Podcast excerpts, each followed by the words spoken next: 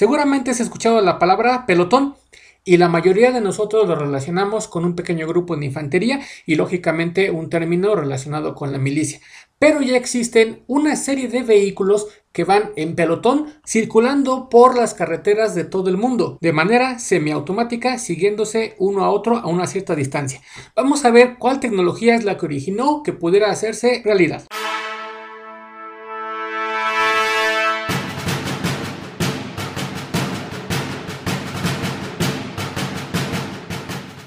Bienvenidos al episodio número 15 de este podcast de Camión Autobús. Yo soy Dr. Truck. Comenzamos. Desde mediados del siglo XX ya estaban comenzando a meter de manera comercial lo que es el sistema de control de crucero, por lo que es una tecnología que tiene ya bastante tiempo y se ha estado perfeccionando. Lo que se quería era básicamente quitar el pie del acelerador y mantener una velocidad constante para que no dependiera de que el operador, de que estuviera utilizando el acelerador de una manera continua, acelerando y demás, sino que todo fuera controlado de manera automática. Primero era a base de unos mecanismos eh, más que nada de eh, cuestiones de chicotes y cosas por el estilo. Después se fue evolucionando para que tuviera control por computadora, lo que lo hizo extremadamente eficiente desde que tenemos el acelerador electrónico, del cual tenemos un video por cierto, y del manejo del control de crucero también. Estos dos originaron que posteriormente se quisiera una mayor ambición. Esta mayor ambición es que pudiera el vehículo mantenerse no nada más con una velocidad constante, sino de que dependiendo del tráfico en carretera, porque este sistema es especialmente para la carretera, que si estuviera un poco más lento el vehículo o vehículos de enfrente, pues pudiera mantener una distancia segura con él y en dado caso de que se quitara el otro vehículo, acelerara o alguna circunstancia quisiera que ya no estuviera con una velocidad menor en la parte frontal, pues entonces volviera a acelerar el vehículo en el que venimos nosotros, de tal manera que podamos tener una respuesta que nos permita manejar con mayor seguridad. Esto algunos ya lo comienzan a tener como eh, junto con el sistema de alerta de carril ya prácticamente entre nivel 1 y nivel 2 de automatización. Pero bueno, esto se origina porque originalmente se tenía un láser. Normalmente lo más eh, que se utilizaba al inicio era un láser que reflejaba con eh, las pues ahora sí que las partes posteriores de otros vehículos tanto en eh, sus eh, luces, en sus mismos reflejantes o hasta en, las mismas fascias metálicas, lo que se complicó posteriormente dado que las fascias ya estaban más bien hechas de eh, pues, otro tipo de componentes. Por eso es que aproximadamente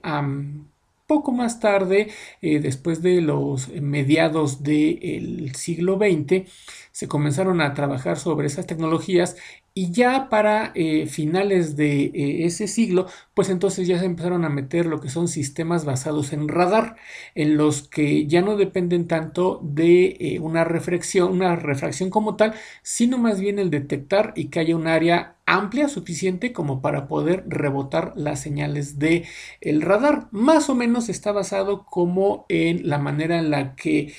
algunos animales nocturnos, dígase especialmente, por ejemplo, los eh, vampiros,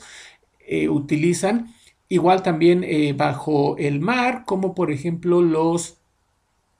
pues ahora sí que delfines, ballenas y muchos otros utilizan un sistema de radar en el que emiten ondas, rebotan y basado en el tiempo en el que tarda en rebotar, calculan a qué distancia se encuentra y lógicamente depende de la velocidad a la que vaya el animal o en este caso el vehículo porque es el mismo principio pues entonces sabemos en cuánto tiempo vamos a llegar a ese otro y si también se va moviendo o no porque constantemente se están enviando esas señales para rebotar y hacer un cálculo por lo que podemos ver que los cerebros de algunos de los animales son extremadamente complejos, aunque parezca que no, porque tienen que procesar toda esa cantidad de información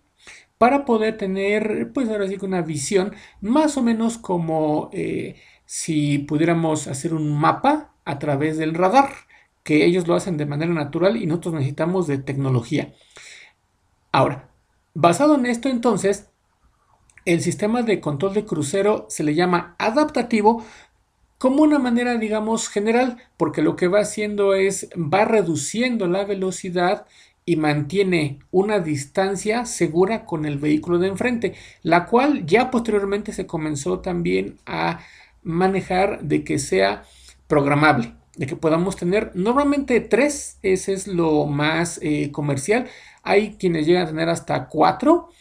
en algunos casos es eh, completamente programable, pero normalmente me dan unos rangos en el que ya sea dentro de eh, tres eh, lugares que, están ya predeterminados en cuanto a los cálculos, pues me van a decir que puedo mantener ciertas distancias más cercana, intermedia, que normalmente es la más recomendada por los fabricantes, o una muy corta, que es, pues ahora sí que una que me, que me pide que tenga yo mucho pues ahora sí que el, mantenerme atento, que me ayude el sistema, pero no que tome el control. Y por eso es de que en el momento en el que ponemos un vehículo de este tipo atrás de otro,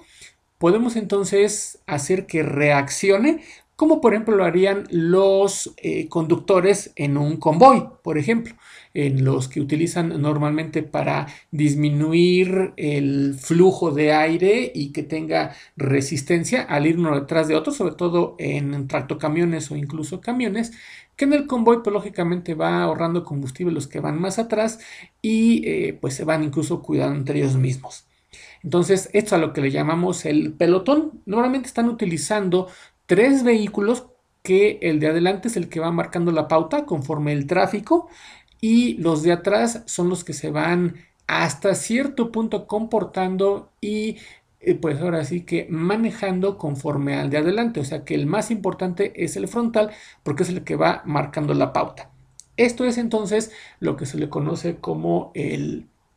pelotón que va a través de eh, la tecnología del control de crucero adaptativo. Cada una de las marcas le va a poner un nombre diferente que si con radar, que si dinámico, que si automático, que si una cantidad de nombres muy, muy, muy variada que eh, pues ahora sí que se van a ofrecer la mayoría de ellas de equipo original y en eh, pocos casos se vende como una cuestión de eh, pues ahora sí que cuestiones de posventa. Entonces lo más recomendable es que venga todo programado de equipo original por que se tiene que calibrar una serie de cosas, tiene que estar comunicado con el motor, tiene que comunicarse también con otros sistemas como lógicamente los frenos, como la transmisión, como todo lo que es eh, el CAN y demás. Por lo tanto, esta es la base del sistema para la automatización de la conducción. A manera de resumen y de conclusión, los beneficios de este sistema van a ser el ayudar a mantener una mayor seguridad en carretera, porque como ustedes saben, los controles de crucero, tanto por programación como por recomendación, deben de ir desde más allá de los 40 km por hora. Algunos tienen unas variantes, pero normalmente venimos en ese rango de 40 a 50 km por hora en adelante. Incluso también no llegan a unas eh, velocidades demasiado altas. Hay algunos que llegan a cortarse a los 180, a los 200 o alguna cuestión por el estilo. Dependiendo lógicamente de eh, la parte del mundo en la que estén, porque hay lugares donde pueden circular a una velocidad mayor. Entonces me van a dar mayor seguridad porque en el momento en el que detecten un vehículo del frente lo van a poder hacer incluso sobre todo en la noche donde a lo mejor el conductor no necesariamente puede verlo tan fácilmente porque el vehículo puede a lo mejor eh, no tener las luces incluso encendidas y el sistema me ayuda. Lógicamente es totalmente perfectible y siempre va a ser mejor que tenga todo lo que son sus eh, luces y demás. Me va a ayudar porque lo va a detectar independientemente de que esté. Por eso es la diferencia del radar de que tenga las luces o no. Muchas veces ya los sistemas más modernos se ayudan de una cámara donde sí busca también la forma del vehículo aún en la noche. Entonces, estos sistemas cada vez funcionan de mejor manera